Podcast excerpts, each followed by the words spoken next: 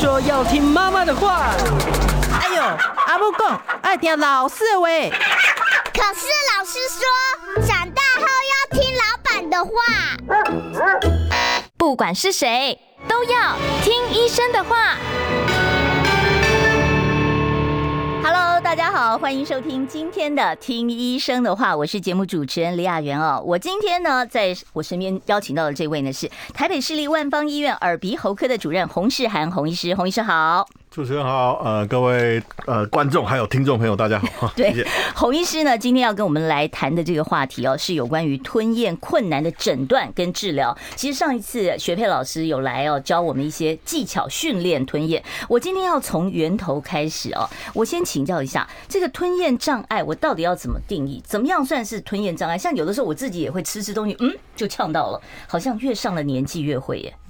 所以这个吞咽的这个障碍的话，它没有办法一个标准量化，因为每个人的状况其实都不太一定。嗯，所以大概有一些状况，就是你原来吃东西的一个 pattern 一个形态，嗯，如果说它开始受到干扰的时候，这是一个指标。那另外一个就是因为吞咽的正常，它的功能如果没有办法可以保护你的呼吸道，你曾经因为吞咽包含呛到有吸入性肺炎的情形，这样子就会比较定义成障碍。哦，那我们回过头来，如果前面来讲说你生活的习惯的话，就关系到说你原来吃的食物的内容是不是可以继续再保全。比如说我慢慢什么东西原来年轻的时候什么都可以吃，慢慢的某些人不行，这也算是一种改变。哎，像年轻的时候我可以啃玉米啊，我现在牙齿不好了，我不能啃玉米。可是你不能说我吞咽障碍吧？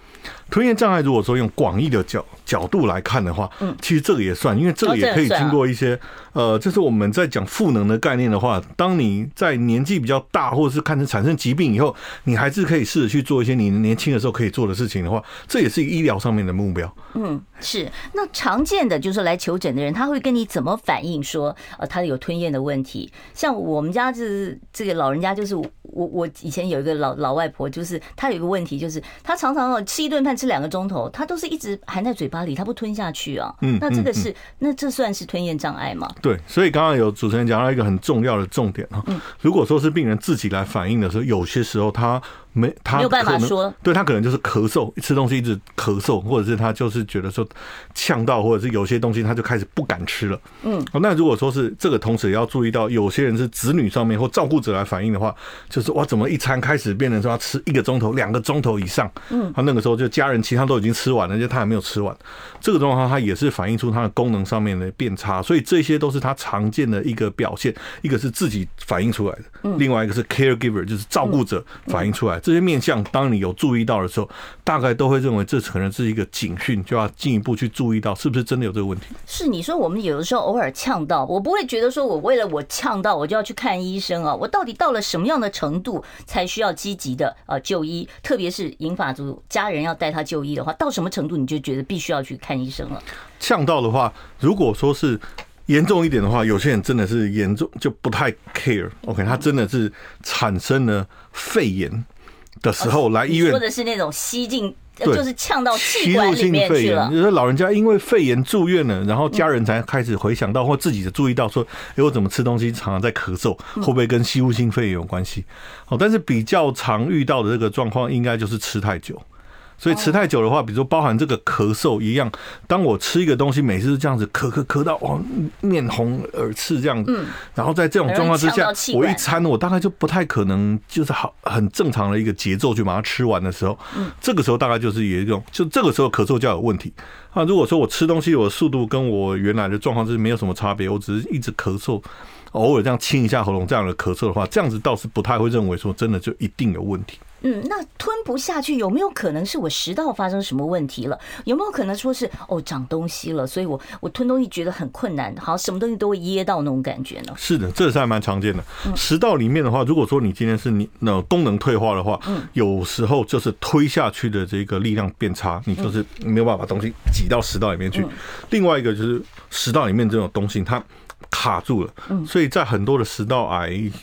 一些包含一些肿瘤性病，甚至一些口咽癌、下咽癌，肿瘤到一个程度，不管是肿瘤自己本身的压迫，或者是造成的疼痛，他有些时候也是这样子的表现。那有些时候本人他习惯了，都变成子女间接的去发现了，这也蛮常见。哦，所以食道癌它的确有一个症状，就是吞咽上面会有问题了。是是是是。好，那我现在总要排除一些最恐怖的事情嘛。那我要去查我的吞咽困难的原因到底是什么？有没有一些科学一点的仪器，或者有没有什么量表让我自己勾一勾，看看我需不需要就医呢？自我检测的量表这个是蛮多。那我会建议本身如果说是呃自己本身有背后有什么样的疾病的话，大概要把它列为第一优先的这个可能性哈。那常见的话，通常这种吞咽障碍的话，最大宗的话大概就是 stroke，就是所谓的呃脑血脑血管病变、中风。中风过以后就会有吞咽困难，对很多人就会开始脸呃脸歪嘴斜啊，讲话不清楚。当你讲话不清楚的时候，这个咽喉这个机能一定是受损的。所以很多人在中风之后就突然发现说，吃东西以后一直咳，一直咳，一直咳。OK，这个是一个变化。那当然，容易中风的这种情形，有些人他表现并不是很严重的中风，可能是小中风，或者是比如说他有一些脑血管一些退化的现象，糖尿病造成了一些迟缓啊，或者神经学的病变的时候，当你背后有三高的问题的时候，你产生这样问题，你要优先去想说这个是高风险，嗯。有没有可能会有这样的状况？那如果说是食道癌的话，哦，那个又是另外一个议题。有时候你背后的话，你可能不是有三高的问题，你可能是长期喝酒的问题，哦，长期有抽烟的问题。这个时候，当你头颈部癌症的这个风险增加的时候，当你开始产生这种呃咳嗽或吞东西有点怪怪的时候，你可能就要往肿瘤的方向多去做一点思考。是，我我刚刚你讲到中风，我就想说，我今天要跟大家讲一下这个洪医师自己的一个经历。洪医师，我知道你很年轻的时候曾经有过中风的。呃，这个状况嘛？对，那当时好像你才三十几岁啊。对，那那那那种是什么样的一个感觉？为什么会发生呢？那个时候的话，是一个蛮有呃蛮蛮意外的一种状况啊，就是三十几岁的时候，那个时候刚开始当主治医师哦，非常工作非常劳累的时候，嗯，哎，所以脑脑部的话，它就产生了平衡的机能障碍，缺血性的话，那个时候就产生了很严重的是血栓吗？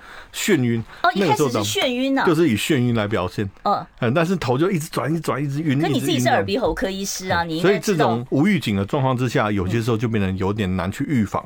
哦。所以以年轻的族群如果产生这个情形，有时候真的就是。无法去理解这为什么会发生，也没办法预防发生。没有考虑是什么梅尼尔氏症之类的吗？哦，那个时候当然有做一些检测，但是最后发现说就是 OK，可能 maybe 就是太劳累，那个血管就是阻塞或者是收缩这样。对对对对对。嗯嗯，还好那次是就是对，还好那个时候就是警讯就没事了。哦，但是如果说是背后有呃有些长者他们本身有糖尿病、高血压的话，嗯，那个时候当你在还没有发作的时候，你是可以做预防，那就比我幸运多了。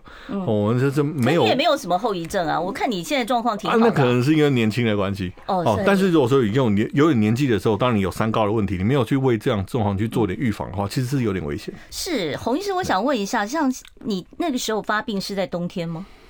啊，有点忘记，太久了，好像是。大家都说天冷的时候是中风最危险的时候，好像是。嗯，可是你可能那个时候太劳累，所以妹妹我觉得每个季节可能都都，如果太劳累的话，都是不利的因素。所以过怎么讲，年轻族群的这种突然发生的这个中风的状况，跟劳累是真的有过劳的这个问题，是不是？绝对会有过劳的问题。如果说是太劳累的话，睡眠不足的话，你身体很多那种自我修复的机能就会比较差。嗯，我身体包含了任何一个层面哦，不管是心脏功能、肺脏功能，甚至脑部的功能，其实但是在睡眠的时候，有很多的医疗证据显示，它修复的是最好的。所以，当你睡不好的时候，你身体里面是没有办法面对这些外在的压力。哦，是好。那我其实很好奇的就是，像您这样年轻族群，曾经有过中风经验哦。那你当时有没有？你现在再回头想，有没有想到什么样的征兆？一些小小的状况是可以让大家引以为鉴，就是要注意这些警讯的。我现在回想的话，除了眩晕，实在是不太容易想得出来。可是如果太劳累的话，那个时候想起来，有些时候会突然就是有点恍神。哦，会晃神，突然晃神，或者是突然的那种呃头痛，哦，那可能就是表示你的血管已经开始在收缩，你的血流量已经不太够。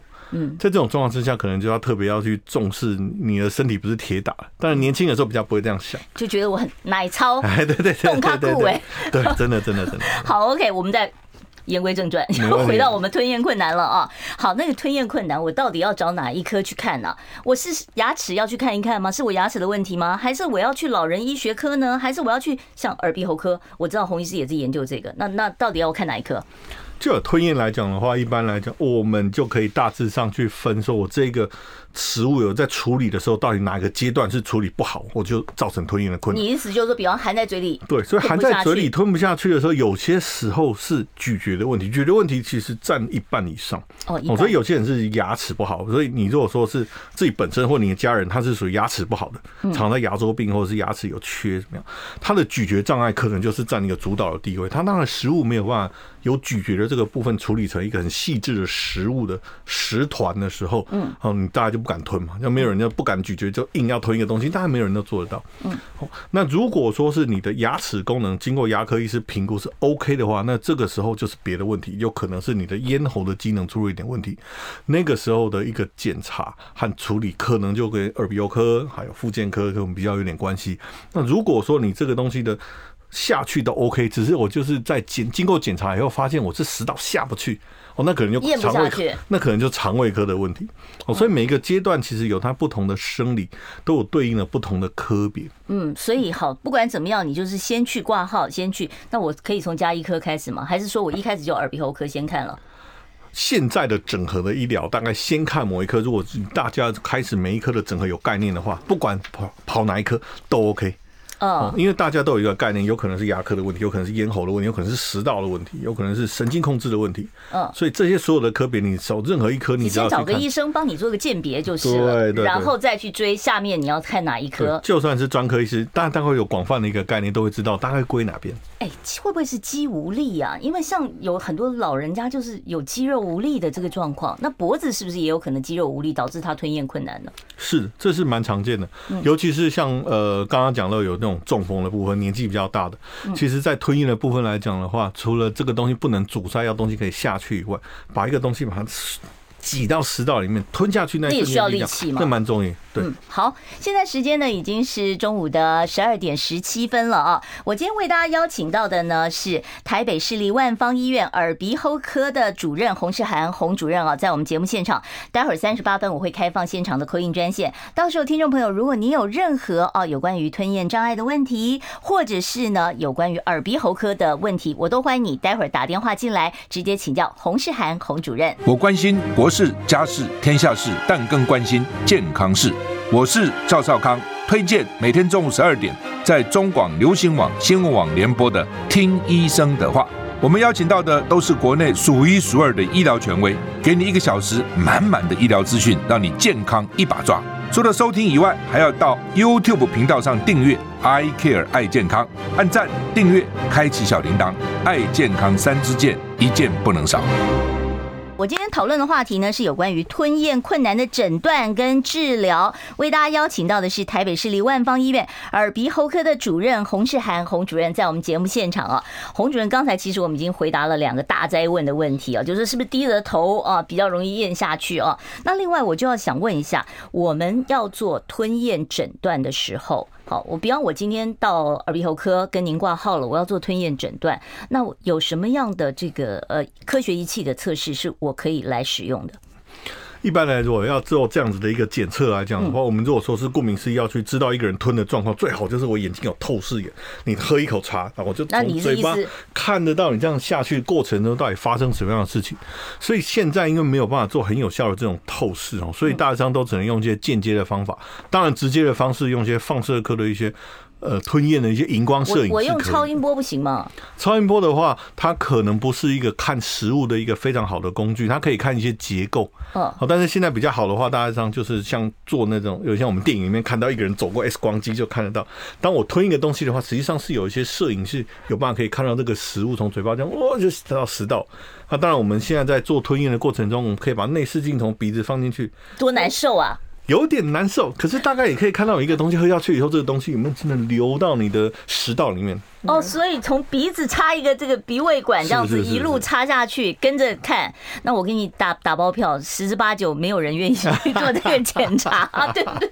因为太难受了，这个要麻醉吗？这个要稍微有点麻醉，可是因为它的内视镜其实蛮细的，一般来讲的话，大概就是介于大概三个 mm 到四个 mm，所以大家可以看到，像我这个图片左边的那个，呃，那个是我我左上角是我自己啊，然后我们有一个学员，你在被检查，对对对，这个内视镜镜，但是你大家可以看到我手上，呃，有一个检查者，他是内视镜从我鼻子进去，但是我自己手上是拿一个杯子的，我在喝。哦，你还要一边喝，对，所以有内视镜在那边，那不是更容易呛到嘛？但是他在。这样子的一个过程中，他就可以看到他我喝下去的那个东西，它有颜色，是不是合理的喝下去？我要喝一杯红酒吗？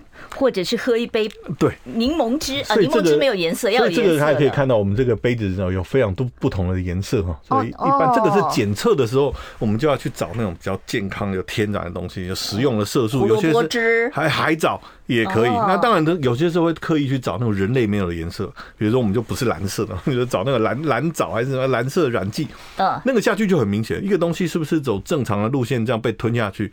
吞下去以后有没有干净？理论上干净的话，我喝下去。再看我嘴巴里面，它就没有蓝色的东西，那就差不多干净。也有可能看到，就是它卡在什么地方，对，就残留在哪个地方，所以就知道说这个地方是不是有什么问题了。对，呃，也许是长了什么东西，或者是有什么样的结构上的状况。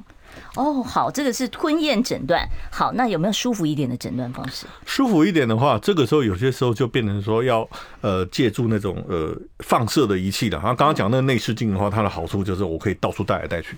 嗯，哦，所以现在如果说是在推行一些那种居家医疗的那种那种。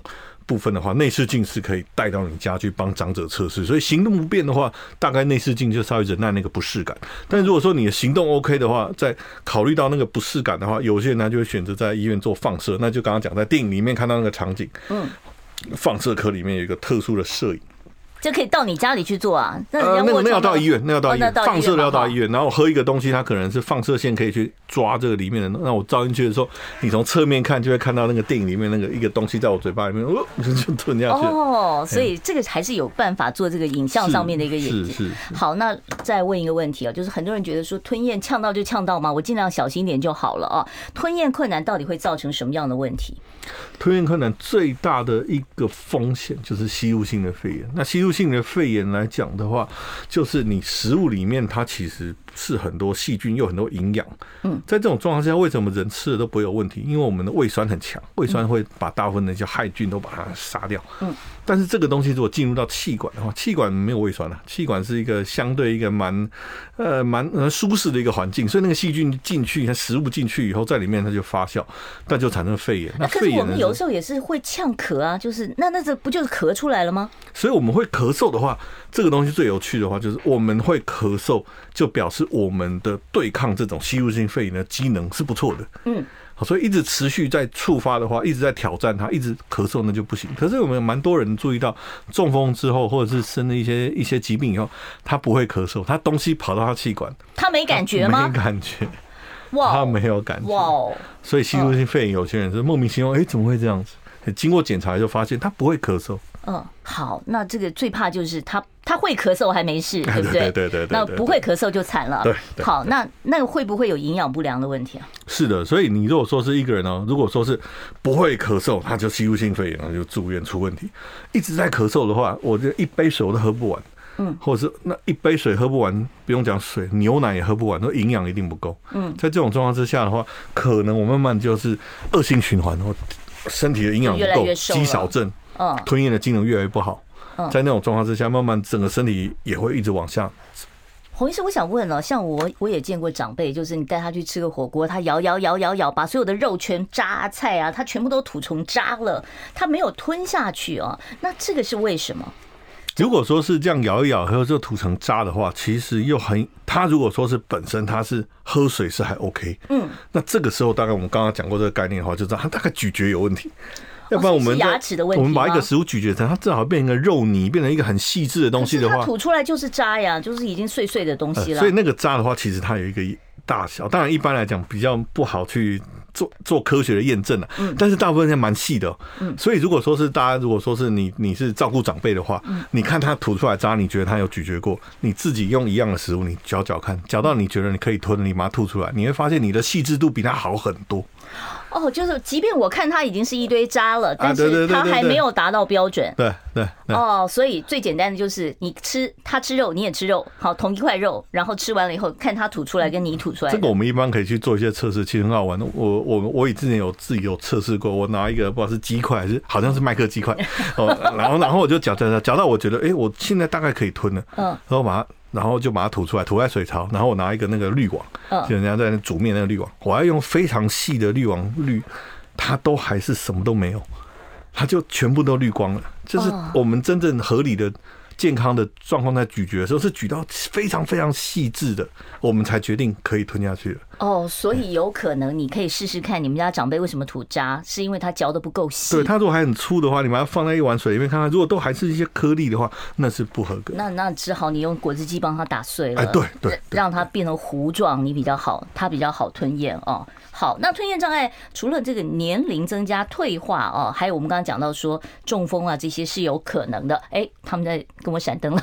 好，我们要稍微休息一下了啊。好，今天我为大家邀请到的是台北市立万芳医院耳鼻喉科的洪世涵洪主任。想健康怎么这么难？想要健康一点都不难哦，现在就打开 YouTube 搜寻“爱健康”。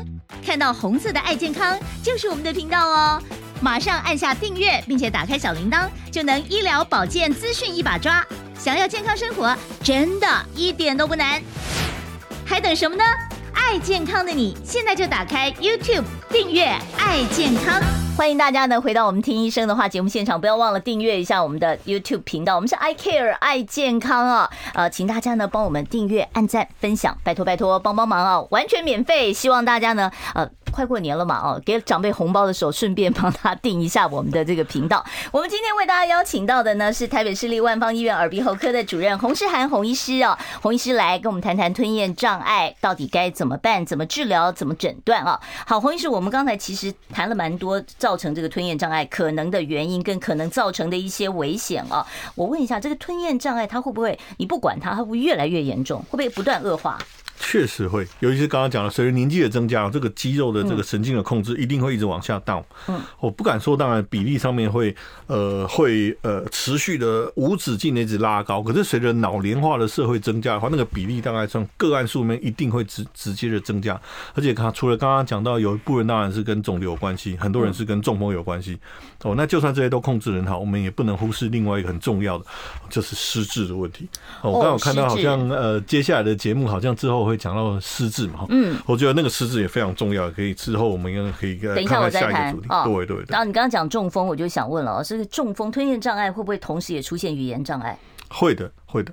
吞咽的部分来讲的话，因为它跟舌头和咽喉的控制都有点关系，嗯，所以有些人在中风之后，如果说是他的语言就产生障碍，比如说他讲话就开始不清楚，就大舌头漏漏口水了。对，OK，假设我今天会漏口水，就会漏下来，你食物就漏了，你大概就很难预计说我这个东西在喝的时候，我先含在嘴巴里面，准备好了再吞，这件事情我根本就会漏，就做不到。那这个能改善吗？能治疗吗？中风的部分来讲的话，它有自己标准的一种中风。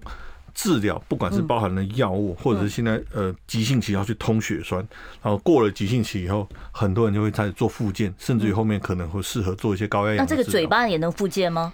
确实可以。嗯，所以中风在早期的时候，其实有一些那种不管是物理治疗、语言治疗、职能治疗，都要开始去做这样的一个 training。哦，所以上次雪佩老师有教我们一些什么吞水啊、含水啊。啊，对对对对对，这这是一种肌肉力量的训练。是，所以大家也可以试试看。如果你不知道怎么训练，你可以去回头去看雪佩老师那一集，我们有很蛮具体的一个教学啊。那另外就讲到这个失智了哦，失智中重度的失智患者，他自己认知都有困难了，你不要说还要叫他去学习怎么训练，这很难呐。好，那有没有药物可以帮忙？失智症部分来讲的话，我们不敢说我们是专科，因为耳鼻喉科哈。可是失智症现在的话，就我的理解的话，应该是在神经内科有非常多的比较先进一点药物，至少可以延缓。嗯，那是延缓他的失智啊，但是他的吞咽障碍怎么办呢？吞咽障碍的话，这个时候常常就是要用特别的方式。如果说当失智已经产生的话，那药物帮忙会有一部分，但是失智的人来讲，他很多的地方的认知，他可能就没有办法呃很正确的去 pick up 这些新的一些东西。嗯，所以这个时候在失智人员吞咽障碍来讲的话，其实有一个很有趣的一个现象，就是你要再让他习呃。习惯或者他年轻的时候长期习惯了一个用餐的环境和用餐的食物，所以要 要在同一张餐桌上吃吗？然后吃他熟悉的食物，一样的场景。这个我们以前哦，在呃以前的语言治疗师的一个伙伴也跟我分享到，他曾经有遇过一个个案，他最后用解决他的吃东西愿意吃东西的一个东西是汤匙。汤匙，汤匙因为早期在日据时代的时候，铁都拿去打仗，哦，所以那个时候的汤匙是木头的。哦，所以他已经退化到或失智到时候，他如果今天早期的记忆金属的东西，他不觉得这个是一个进食的工具。嗯，可是当你给他木头的汤匙的时候。哎，他那记忆就回来。他说：“这个东西就是 diet，是吃东西用。所以在合适的一个习，在习惯记忆中面，记忆深处里面这些，在就算你已经有点失智，你都不会遗忘了这些东西，可能往往就可以 trigger 去引发他的这个吃东西的欲望。哎，对对对对。好，所以如果说他比方说以前特别喜欢吃炸酱面，你就给他吃炸酱面，然后他可能就比较愿意吃。哎，对，就是不要拿一些很新鲜的、什么很新奇的、从来没见过的食物给他。”这个不 OK，这个我就有些会跟我的学生讲啊，就是有一天我说老了失智中风的话，你们大概就是要拿可乐汉堡来喂我。所以我们这个世代就是吃那个，但老一辈人他当然就可能是他那个时代 喜欢吃地瓜稀饭，这对他可能就觉得哦，这个我很喜欢吃。是好，那另外就是还有一个问题，吞咽障碍，那可是很多银发族，他有一堆药要吃，哎，我都怕他说粘在喉咙上面，这会不会造成食道发炎呢？所以那这个对于有吞咽障碍的长者，他的这个喂药上有有什么技巧是我们要特别注意的？第一个的话，这个东西是也是一个非常重要的这个议题哦。我想这个部分就一定要医疗的单位要非常重视这个部分。第一个就是你的药物到底哪一些是可以变成小颗粒的。另外一个是哪一些可以磨粉，这都要非常搞清楚。哪一些东西是做的什么东西可以一起吃的？啊，比如说我们了解的话，比如说最简单的早期的部分来讲，就是哦，药就给它磨粉，那混在果冻里面，混在布丁里面，大概就可以吃了。嗯。可是有些药它是不能磨粉，或磨粉会影响到它的血糖、血压控制的。哦。那这个部分在现在来讲，应该各个医疗院所和和就是你就算是病患，你是照顾者的话，你都要想办法去跟药事单位去问清楚，因为现在。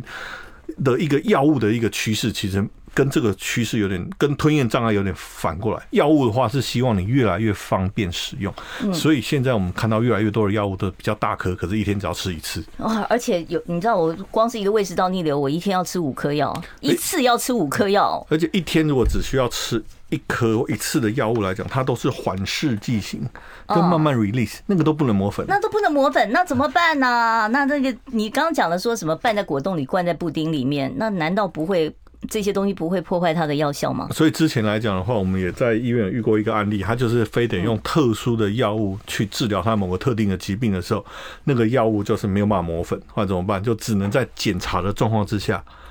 就用内视镜，就刚刚讲，我这个内视镜从鼻子进去嘛，就在内视镜的看的状况之下，请他吃那颗药，确定他这样子吃是行不行？啊，平常说不行，最后发现说那一个药，那个病人可以混着仙草冻一起吃下去。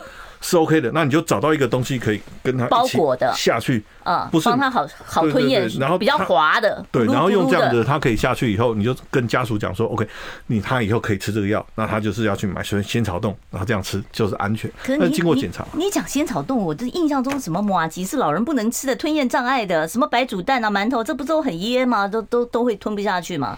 所以这个案呢，每一个人都是必须要量身定做。有些人他是太黏，他下不去，嗯，他会残留，残留的话，有些时候也会有危险。有些人是像刚刚讲的，呃呃，仙草冻，嗯，还有些一般的那种果冻，还有那个呃，布丁是布丁或者是蒸蛋。哦，有些人蒸蛋反而容易出问题。蒸蛋我们觉得是超级容易吃的一个东西，对啊。可是蒸蛋的话，它应该很容易就像像麻糬就很黏，蒸蛋不黏。嗯，有些人是一下就呛到。嗯，是上次学佩老师有教我说，其实有吞咽障碍，你尽量糊糊的、勾勾的那种东西啊，或者是你你用点起糊剂，是不是、啊、那一类的东西，把它弄得比较粘稠一点，它比较好吞。对对对，嗯，好，我们要稍微休息一下。我关心国事、家事、天下事，但更关心健康事。我是赵少康，推荐每天中午十二点在中广流行网、新闻网联播的《听医生的话》。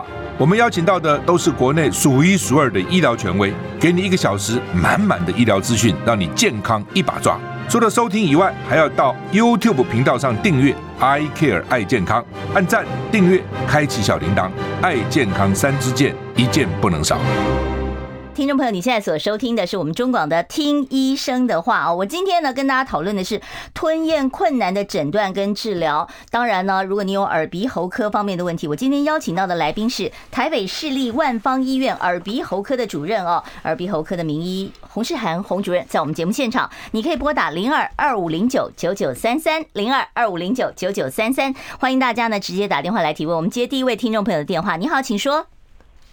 喂，你好，请说。喂喂，是我吗？是的，是的，请说。你好，呃，医师，我想请问一个重要问题，那就是我上礼拜觉得喉咙怪怪的，嗯，然后隔天就去找家医科，然后吃了六天的药以后，一直不好，流鼻水非常非常严重，我就换猪耳鼻喉科，呃，换耳鼻喉科医生了。他跟我说我那个鼻窦炎，那可是吃了三天药，还是一样继续流鼻水，然后鼻涕就是很多鼻涕。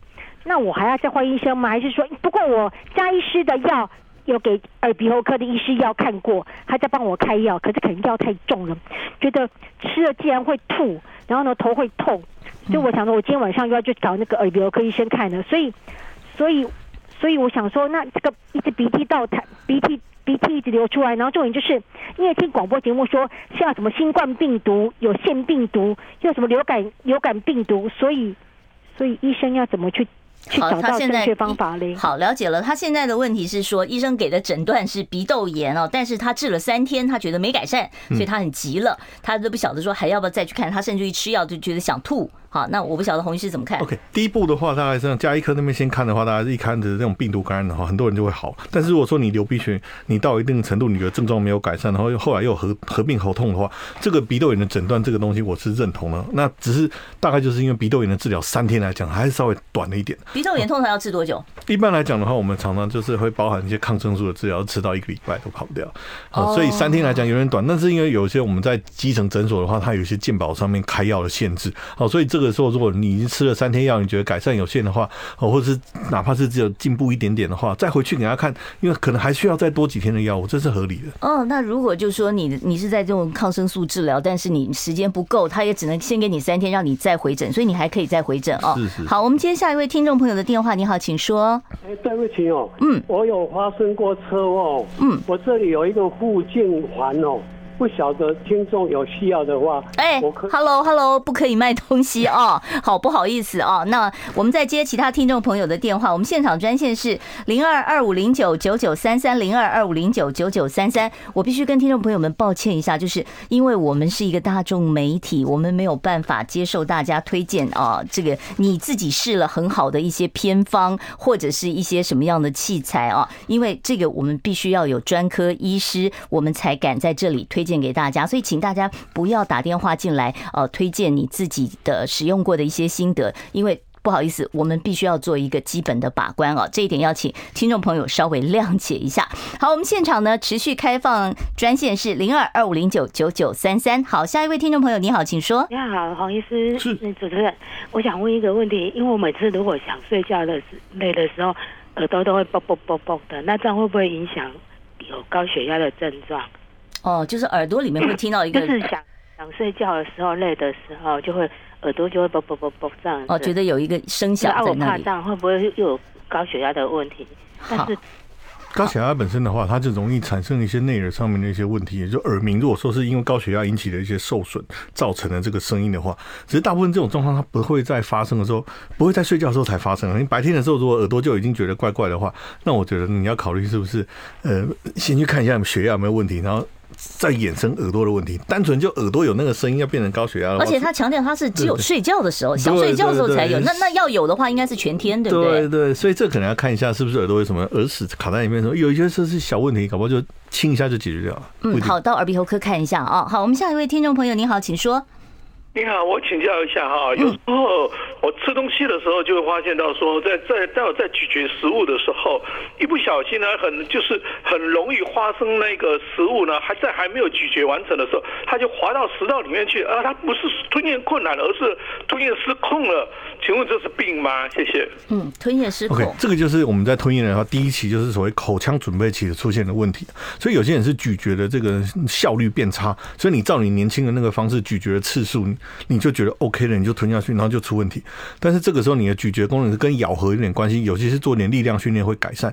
那当然，另外一个可能性就是你的咀嚼它已经确信把你的食物都已经咀嚼很细了，可是你的咽喉的后面的肌肉不够 hold 不住，嗯，因为你 hold hold 住要准备好以后它才可以往下吞，所以那个 hold 住是需要一些咽喉的力量去支撑的。所以你如果有这个现象的话，大概是咀嚼功能比较差，或者是咽喉的肌肉有退化 hold 不住，这些都是值得进一步再检查的一个项目。那检查完了以后能治吗？重点是他咀嚼的话，咀嚼可以，咀嚼的话，比如说你找牙科医师好好把你的牙齿去弄一弄，那力量的话也可以做咀嚼肌肉的力量训练，咽喉的力量也可以照我们上次雪佩老师有教过大家那个咽喉的训练方式，可以改善的。好，你可以去回头看一下雪佩老师上一次教大家的哦，就是我们有一集这个吞咽障碍的训练，你可以去看那一集。好，我们接下一位听众朋友的电话。你好，请说。你好，呃，儿子十三岁，上个月忽然发现有气喘。嗯，那气喘一般都会啊，医生给那个类固醇喷剂跟扩张剂，但是后来用了几天之后，呃，变引发成那个对类固醇过敏的眼压升高。后来医生是说，嗯，眼科医生是建议不要用类固醇。那想请问医生，除了类固醇之外，气喘的孩子有没有更好的用药的方式？OK，这个部分来讲的话，好在就最近这几年开始，台台湾开始有引进那个生物制剂了，就是开始会针对这种过敏儿或气喘儿，有些时候会有那种针剂可以去做。当然，那个部分来讲，现在呃健保可能只有部分去。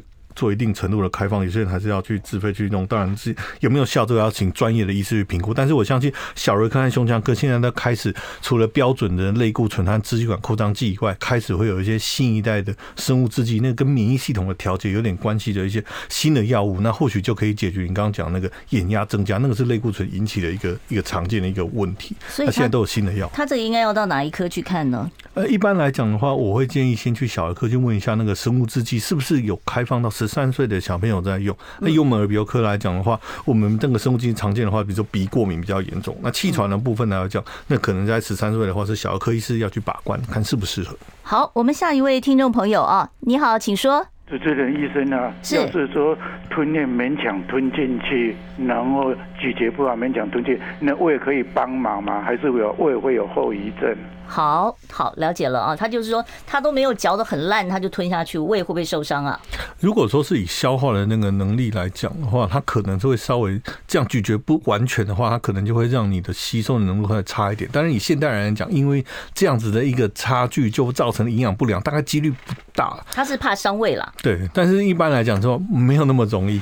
哎，因为一般胃里面还有很多酵素，会把它就是做充分的一个一个分解，所以胃不会说因为你这个食物太大块把它磨坏了，不会，其实不会，不会哦，不要太紧张哦。好，我们待会儿呢继续接听其他听众朋友电话，我们现场专线是零二二五零九九九三三零二二五零九九九三三，现场为大家邀请到的是台北万方医院耳鼻喉科洪世涵洪主任，欢迎大家呢相关的问题可以打电话进来。想健康怎么这么难？想要健康一点都不难哦！现在就打开 YouTube，搜寻“爱健康”，看到红色的“爱健康”就是我们的频道哦。马上按下订阅，并且打开小铃铛，就能医疗保健资讯一把抓。想要健康生活，真的一点都不难，还等什么呢？爱健康的你，现在就打开 YouTube，订阅“爱健康”。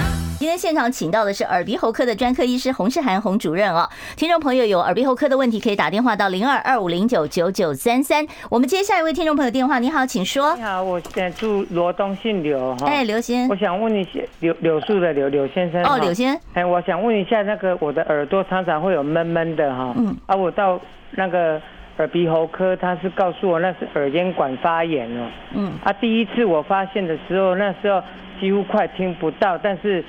在诊所都一直看不好啊，他也没有仪器，他就叫我到医院去做检听力检查，就没有问题。就医师是发现那个鼻腔就是那个什么，哎，那个怎么讲？鼻子里面有一颗那个鼻窦有长一条脓。那时候大概吃一个月的抗生素之后，就是偶尔一段时间，只要天气变化或是。好像睡眠比较不足，就又会反复发作，就是不觉得耳朵好像被打打一巴掌，啊闷闷的这样。啊，我本身是有糖尿病这样。嗯，好，所以你现在不晓得可以怎么处理，可以。对对对对，好，不要一直反复发作。耳咽管功能看起来你应该是有到耳鼻喉科去确定说不是鼻咽肿瘤，所以你如果说已经确定不是鼻咽癌，只是鼻窦炎引起的话，鼻窦炎的治疗就要确定说它已经断根了。虽然已经吃了一个一个月，但是它是不是有些人他小感冒又在复发，这是要确定。那如果说是以确定没有鼻子有蓄脓的状况下，平常的保养的话，包含了鼻子的喷剂，或者是有些人很常会使用一个叫洗鼻器这种方式，大家都可以考虑。让鼻腔比较干净的话，大概这种耳朵闷塞感大部分都会改善。好，所以你可以试试看用洗鼻器啊。好，下一位听众朋友你好，请说。喂，哎，你好，请说。我请问一下，我每天早上起来哈，嗯，口干舌燥，那个舌头像石头一样硬哈，是怎么回事哈？只有早上起来才会。哦，是觉得你觉得舌头特别硬，口干舌燥哈，那舌头特别硬。这个时候大家可以常最常见的这种状况之下，呃，就是张口呼吸。睡觉起来的话，大家很常见是张口呼吸。这个时候麻烦请家人去确认一下是不是张口呼吸。当然，少数人在睡觉期间出现的问题的话是胃酸逆流。当然，胃酸逆流要引起这种口腔的这种是相对比较少，大部分都会稍微比较下面一点的位置。哦，所以大家第一步的话，讲建议就是先排除张口呼吸的问题，然后再来就确定一下有没有食道逆流的问题。哎，以上再来提供参考。嗯，其实口呼吸是可以矫正的，语言治疗师可以处理这个问题啊。好，我们下一位听众朋友，你好，请说。啊，像李小姐跟那个医师好哈，嗯啊，我那个我有那个腮腺炎开过刀哈，取下一边，那吃东西的时候会会好像就那个地方那个脸的在那耳塞那边就会流流汗啊，这个汗这个跟是不是跟口水一样的成分？还有一件事情就是说啊，我的经验，我在六十七岁以后啊，吞咽的时候啊。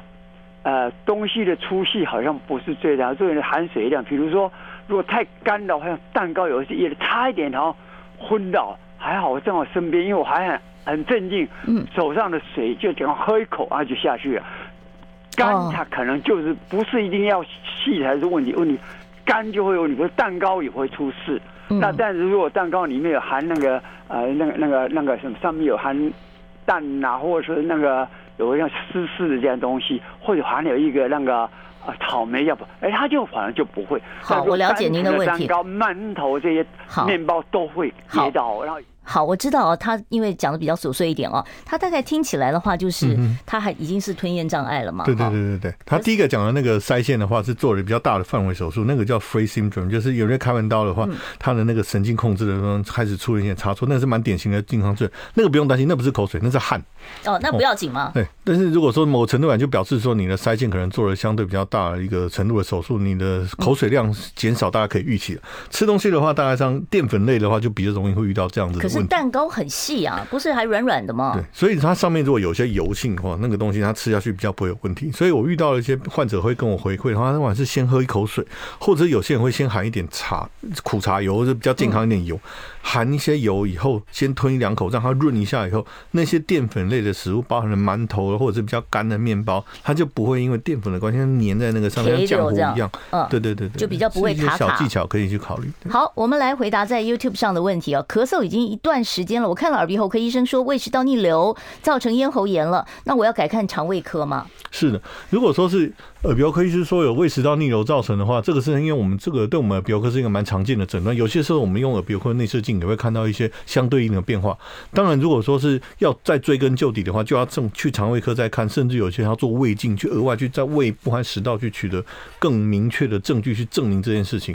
当然，如果说是胃耳鼻喉科是有说是胃食道逆流的话，吃一点胃酸的药物，如果这个症状会改善的话，你可以增加这个部分的一些佐证。好，我们接下一位听众朋友电话。你好，请说。喂，好，请问医生哈，是一边耳朵偶尔有耳鸣，有时候有有有有时候没有，请问不去管它，不去治疗它会？听不到吗？哦，单耳间歇性的耳鸣，这可能的原因是什么？所以这个耳鸣的这个部分来讲，如果你今天是相对比较年轻的族群产生单侧偶尔这样发作的话，你或许不放在心上。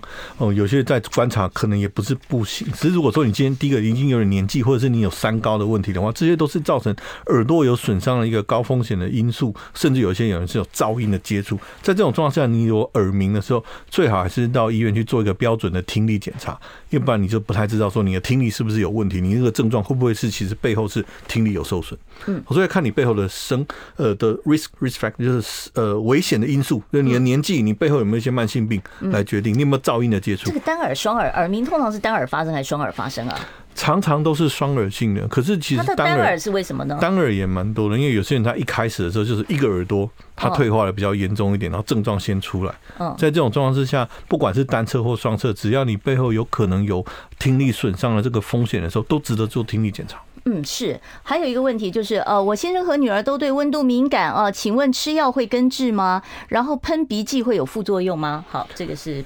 如果说是温度过敏的话，就难了，因为它大概就是所谓的所谓血管收缩性或者我们讲季节性的鼻炎，那是跟温差。那你每一年到了某个特定的温差的区间的时候，大概就会发作的比较厉害。嗯，我自己本身也会这样子，就某个特定的时候。戴口罩吧，那只能。在那个时候，有些时候用口罩或者是用一些药物，你居家环境就要在那个时候控制的很好。